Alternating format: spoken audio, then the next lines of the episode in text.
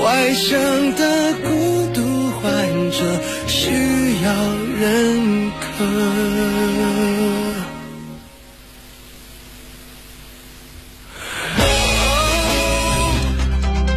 现在是北京时间十二点整。理想不会发光，发光的是追逐理想的你。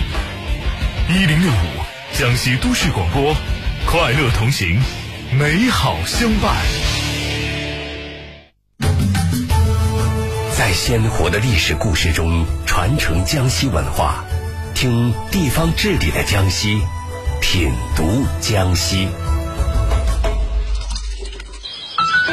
共青城位于鄱阳湖畔，是全国唯一以共青团命名的城市，是中国青年创业的旗帜。创业的篝火点亮耀眼的星辰，在赣北的红土地上熠熠生辉。这里是国家级生态示范区、国家生态文明教育基地、中国羽绒服装名城、国家级纺织服装产业集群基地、中国绿色名区。一起时光倒流，从地方治理的江西出发，品读江西。一九五五年，中国新民主主义青年团及现在的共青团号召青年人开垦荒地。九十八个上海年轻人来到位于鄱阳湖畔庐山南路的这片荒地垦荒创业。没有房屋，先搭茅棚；没有粮食，就开垦荒地。白天开荒拓土，晚上燃起篝火。欢乐的脚步声打破了荒野的寂静。四十天后，当时任团中央书记处第一书记的胡耀邦专程前来看望，并在垦荒队临时搭建的茅棚前，用竹枝夹着卫生棉球为他们题写社名“共青社”。一九八四年十二月十二日，时任中共中央总书记胡耀邦再次视察这里，亲笔题写“共青城”。二零一零年，国务院批准同意江西省设立共青城市，这里成了全国最年轻的县级市之一。浪潮涌动，岁月催人，当初的共青人，现在大多已是耄耋老人。然而，一代代共青人凝聚起的艰苦创业、坚韧不拔、崇尚科学、开拓奋进的共青精神，仍在激励着新一代的共青人努力拼搏，续写着共青城发展的崭新篇章。本节目由江西都市广播和江西省社会科学院省地方志研究院联合制作播出。FM 一零六五江西都市广播，快乐同行，美好相伴。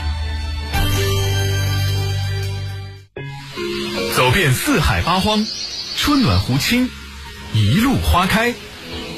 这里是一零六五江西都市广播。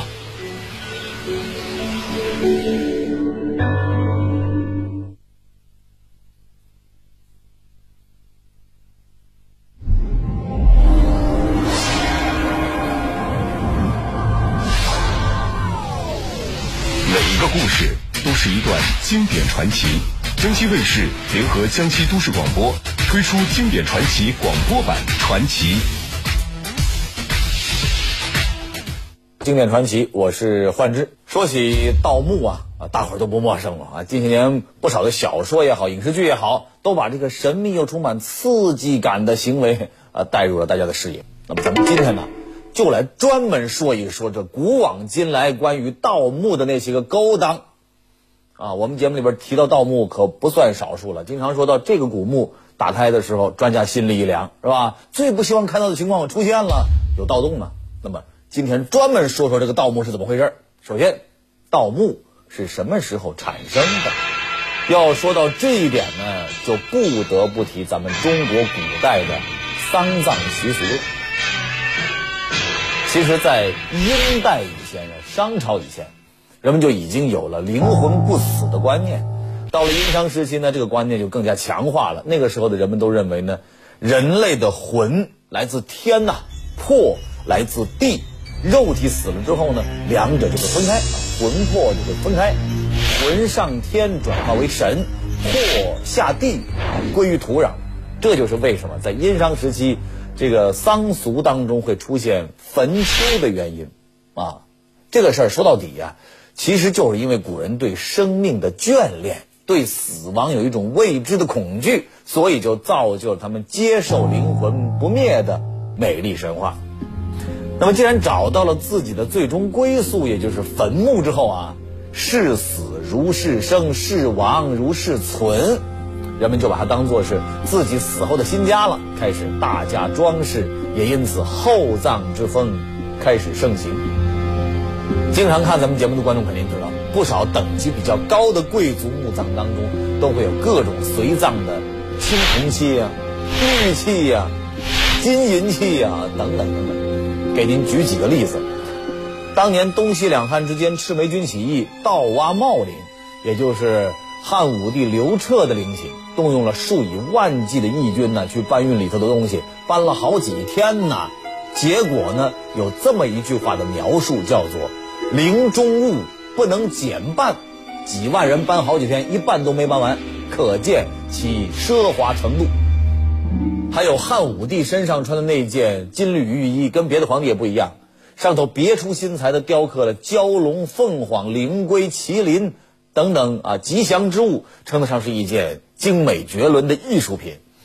当时的那个诸侯下葬的时候呢，哎，不穿金缕玉衣了，但是也穿银缕玉衣啊。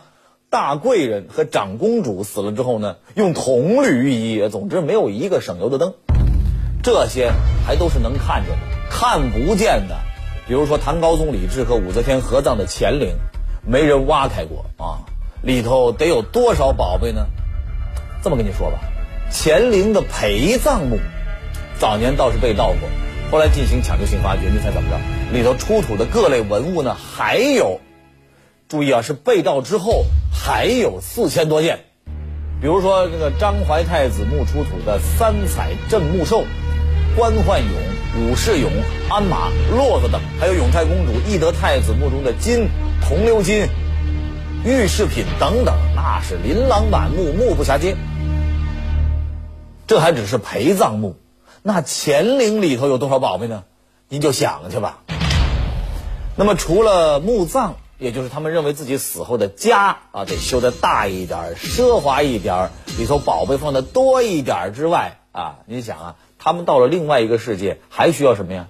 没错，需要伺候自己的下人。所以呢，古时候还有一个非常残忍的丧葬习俗——殉葬。举个例子，咱们《诗经》里头就有这么一篇，叫做《黄鸟》，说：“皎皎黄鸟，止于极，谁从木工？”子车偃息，唯此偃息。百夫之房，临其穴，惴惴其力。什么意思呢？不明白的话还好，一明白其实挺惨。就说子车氏啊，有哥仨：子车偃息、子车成虎、子车仲行。这三位都是春秋时期秦穆公身边的勇士。秦穆公死了之后呢，就让他们哥仨呢活埋殉葬。这三位勇士啊，到了墓地之后，吓得直哆嗦。哎，写的就是这么一个场景。总而言之吧，当时的人们从上到下都觉得死后的生活非常重要，甚至比当下活着还要重要。所以，看中的、喜欢的、需要的，甭管是人还是物件，都得放到墓葬里去。有条件要放，没有条件，创造条件也要放。然而，正是这些丰厚的地下宝藏，点燃了一些人贪婪的欲火。盗墓由此就产生了，也就是说，从盛行厚葬开始，就有了盗墓这个行当。当然了，也不是所有的盗墓者都图财啊。除了大部分物质类的盗墓者之外呢，还有一小部分怎么说呢？是属于精神类盗墓者。您仔细想想，在生活当中是不是经常能听到这样的话？说你小子这么发达，肯定是祖坟冒青烟了啊！这什么意思？就是人们都相信啊，祖坟的安稳，啊，阴宅葬得好，后代子孙必定会受到荫庇。那可是要是两个人不对付了，视对方为眼中钉的话呢，也就往往会诅咒性的说：“小心你家祖坟让人刨了。”啊，当然了，有观众要说啊，这也就是气急了撂狠话，谁还真的为泄愤去刨人祖坟吗？我跟您说，真有这样的人。这人呢，你肯定听说过，谁？春秋末期，伍子胥。根据《左传》记载，公元前五百二十二年，因为遭到楚国奸佞费无忌的。陷害伍子胥的父兄都被楚平王给杀掉了，伍子胥呢也被迫出逃吴国。常言道，君子报仇，十年不晚。逃出来的伍子胥发誓要搞垮楚国，啊，以报血海深仇。可是问题是自己还没有足够强大的时候，他的仇家已经死了，埋入黄土，怎么办呢？根据司马迁《史记·伍子胥列传》记载。说伍子胥啊，求昭王既不得，力绝楚平王墓，出其师，鞭之三百，然后已。仇家死了不要紧，坟还在啊。据说当时他领兵杀入楚国，第一件事情就是找楚平王的墓。可是诸侯王的墓哪那么好找呢？他是到处寻找，折腾一番没找着。这个时候恨呐，捶胸顿足，天呐天，我父兄之大仇报不了了。说来也巧，这个时候走过来一个老头，说：“你别哭了，这个楚平王啊啊，那昏王知道自己仇家甚多，就怕将来有人刨他的坟墓，藏得非常之紧，而且担心啊修坟的工匠泄露秘密，完工之后还把所有的工匠都杀人灭口了。”听了这话，伍子胥那更是啊哭得越加厉害。那那我这是再也报不了仇，报仇无望，苍天大地为什么要如此这般对我？这个老头的话还没说完呢，说你别着急啊，我知道，其实有一工匠还活着呢。谁？哪一位？我呀！啊，你说这事儿闹的哈，感情这老头当年这侥幸逃出来了，心里边啊也憋着一口气。那么经他指点，伍子胥很快就找到了楚平王的坟地，二话不说开刨，打开棺材，看到楚平王的尸首，伍子胥热血上涌，直接给拖出来，抄起钢鞭一顿暴打，一口气鞭尸三百。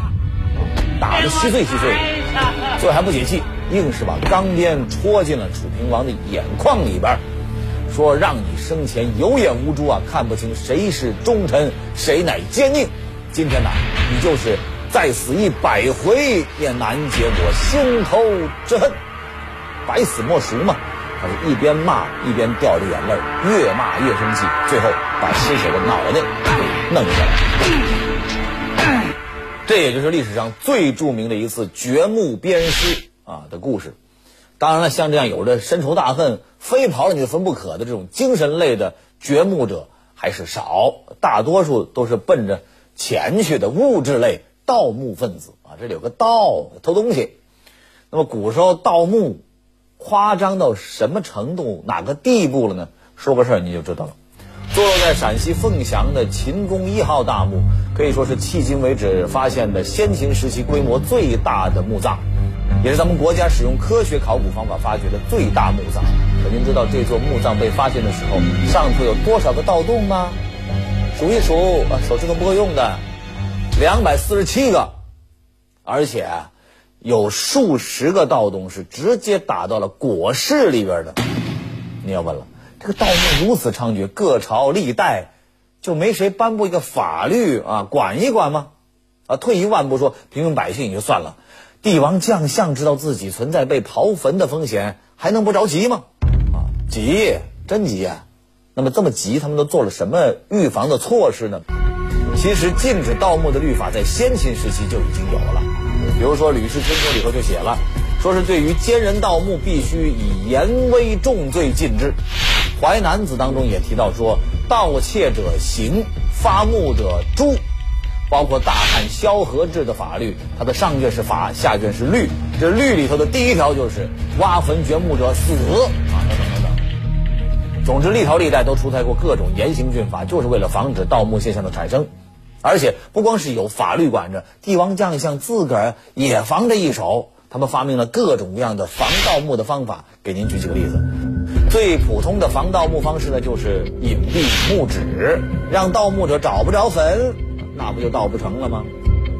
据说很早以前，上古啊，先古，陵墓是不封不树，也就是说，既不做封土堆、没坟包，也不种植树木，在地面上啊不设置任何突出的标志，就是悄无声息的跟这个啊平常一样埋掉，目的只有一个，防止别人找到这座墓。到了汉末三国时期呢，盗墓现象变得更加的严重，隐蔽墓址这个方法就延展成为了设遗冢。最典型的啊，那大家都知道，传说中曹操七十二遗冢，也就是造了七十二座假坟，混淆视听。当然不止七十二座啊。故此生杀人甚多，死后你们要在德章府五城外修遗种七十二处，断不可让世人知道孤的葬处。这个说法，不少人后来站出来说是文学创作当中呢夸张了，为了显示曹操的奸猾嘛。不过当年曹操在死前一年多啊，确实对自己的丧葬提出了明确的要求。他在《中令》里边提到说：“西门豹似西园上为寿陵，因高为基，不封不树。”临终前还在遗令里明确了，要求穿着平时的衣服入葬，也不要什么珠宝陪葬。反正目的就是一个防盗墓。除了以闭墓只、设置遗种这种方式之外呢，还有一个常用的防盗方法就是设机关啊，这是您最喜欢看到的是吧？这个方法可以说是在小说和影视剧当中经常出现了，也是最容易吸引观众的桥段。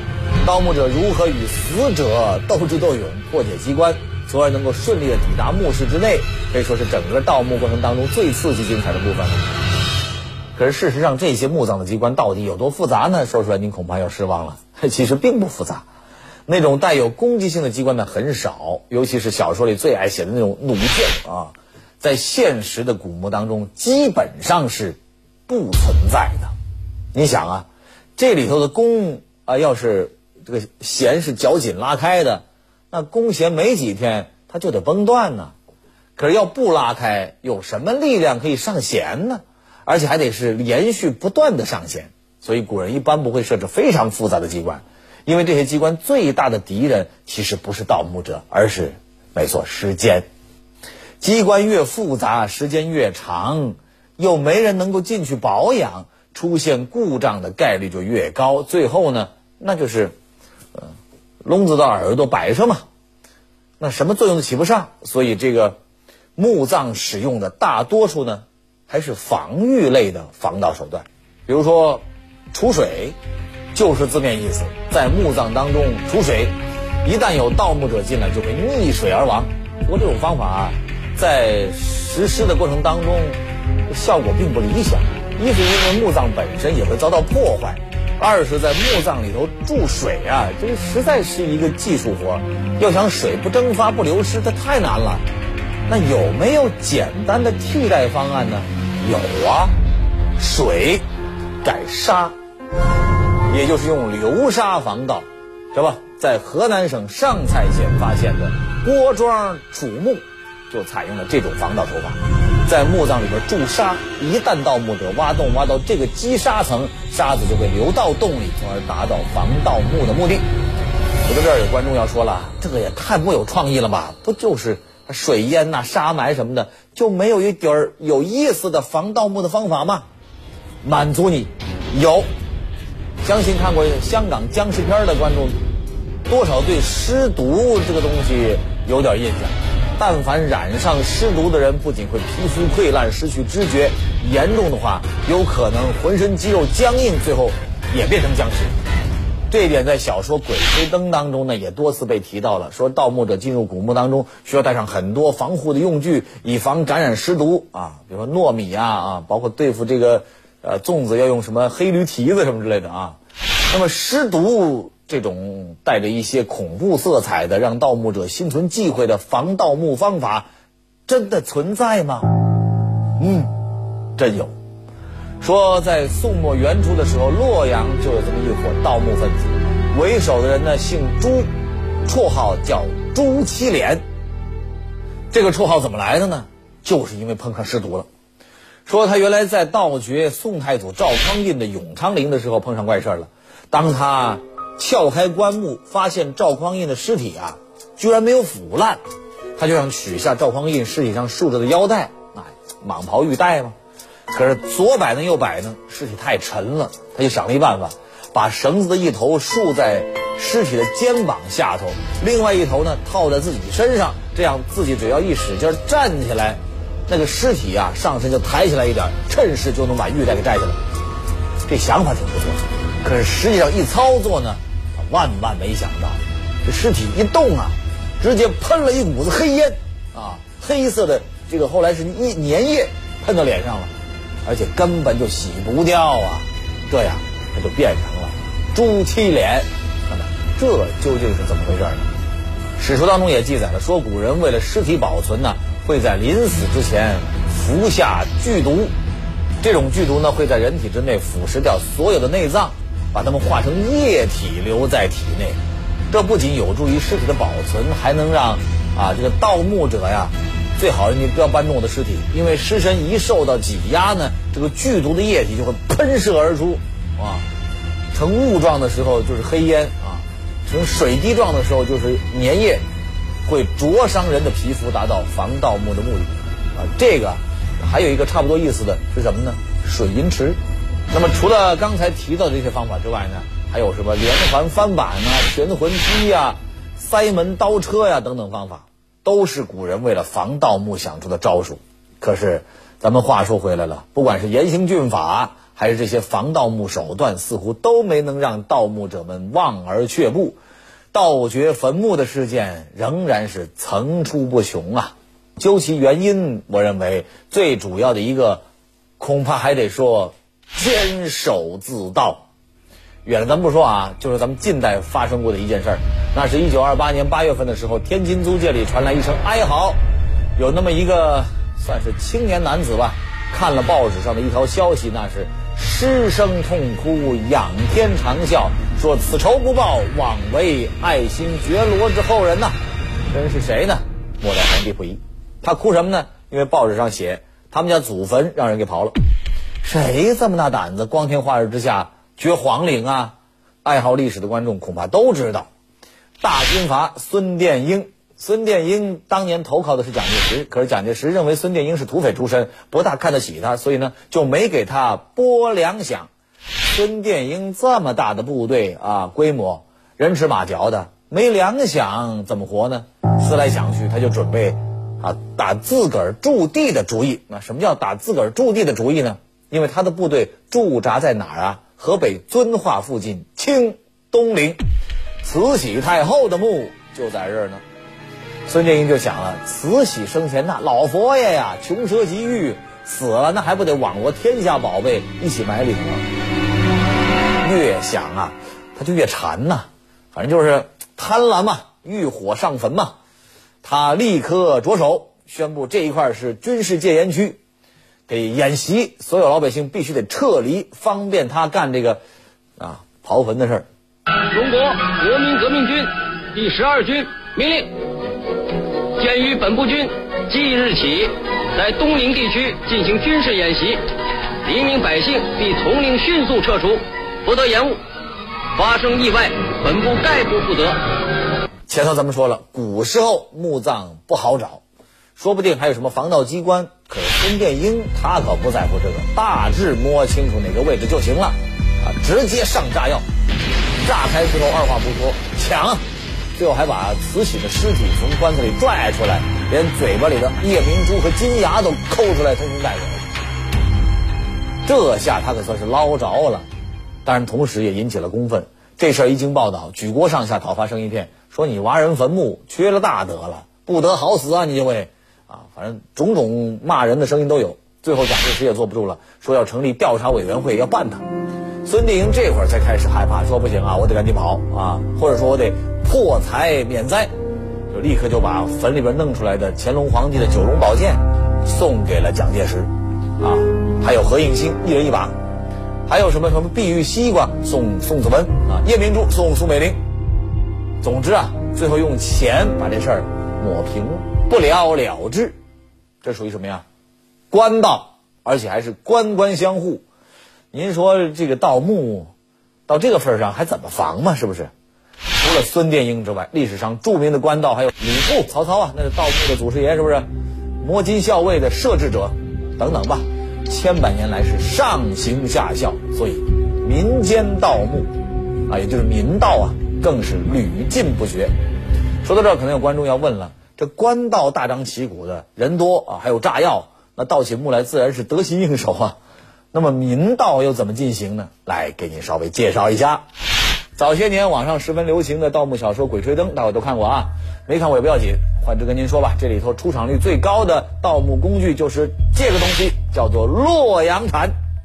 这个工具咱们节目以前呢也提到过不少次，它是真实存在的。下头是 U 字形，中间一个小圆环，上头开了刃，只要扎进土里往上一带，就能把地底下的土给带上来。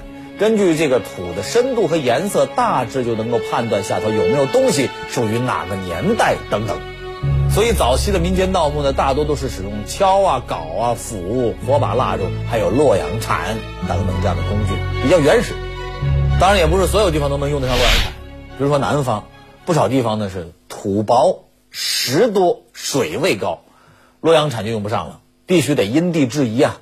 不少盗墓者呢，根据长期的摸索，就总结出了一套方法，叫望闻问切。嘿，什么盗个墓跟中医似的，还要还要诊脉吗？别着急啊，这里的望闻问切另有他意。望是指看风水，只要是真正的风水宝地，一般有大墓跑不了。闻呢，这不是听啊，中医里的闻是听，这里的闻就是嗅气味。说盗墓者能够根据土的气味判断墓葬有没有被盗过，还能根据土的颜色啊来判断时代。那么问呢，这个就比较好理解了，踩点儿呗，四处打听古墓的具体的信息和方位啊。切就是如何下手，从哪里开挖效率最高，能够拿到的宝贝最多。当然了，不管是洛阳铲还是望闻问切，都是。早期的手段，随着科学技术的发展，如今的民盗那手段可不一般呐，像是红外线探测仪、定点爆破装置，还有挖掘机什么的，那还是有的。而且现在的盗墓啊，那叫做集约化盗墓，什么意思呢？说白了就是术业有专攻，有人专门负责找墓，用各种手段，反正就是赚这个找墓的钱吧。找到墓就不管了，撤，收钱。接着有人专门负责来挖，他们要么是以开荒种地为名，在墓地周围种上玉米、高粱等高杆作物，以青纱帐掩盖盗掘活动；要么呢是在墓边上盖房子，从屋子里头挖地道通向墓室啊。总之是藏着挖，把这墓室里的宝贝掏干净呢啊，这个取出来之后，他们就不管了，专门交给负责卖的人啊，他们有自己的销售渠道啊。最后挣了钱，大伙儿再来按劳分配。您听听，这妥妥的是黑色产业链子。更可怕的是，从二零一四年以来，咱们全国公安机关每年立案的这种文物犯罪案件呢，就有两千起左右。正是因为有了高科技的辅助，咱们现在打击盗掘古墓的斗争变得更为复杂和艰巨。在这儿，换之得提醒大伙儿一句：根据《中华人民共和国刑法》第三百二十八条规定。盗掘确定为全国重点文物保护单位和省级文物保护单位的古文化遗址、古墓葬的，盗掘古文化遗址、古墓葬的集团的首要分子，多次盗掘古文化遗址、古墓葬的，以及盗掘古文化遗址、古墓葬并盗窃珍贵文物或者造成珍贵文物严重破坏的，有以上情形之一，都将处以十年以上的有期徒刑、无期徒刑或者到死刑。还有。交处罚金，或者是没收财产。总而言之是，君子爱财，咱们得取之有道啊！想靠盗墓发家，你这想瞎了。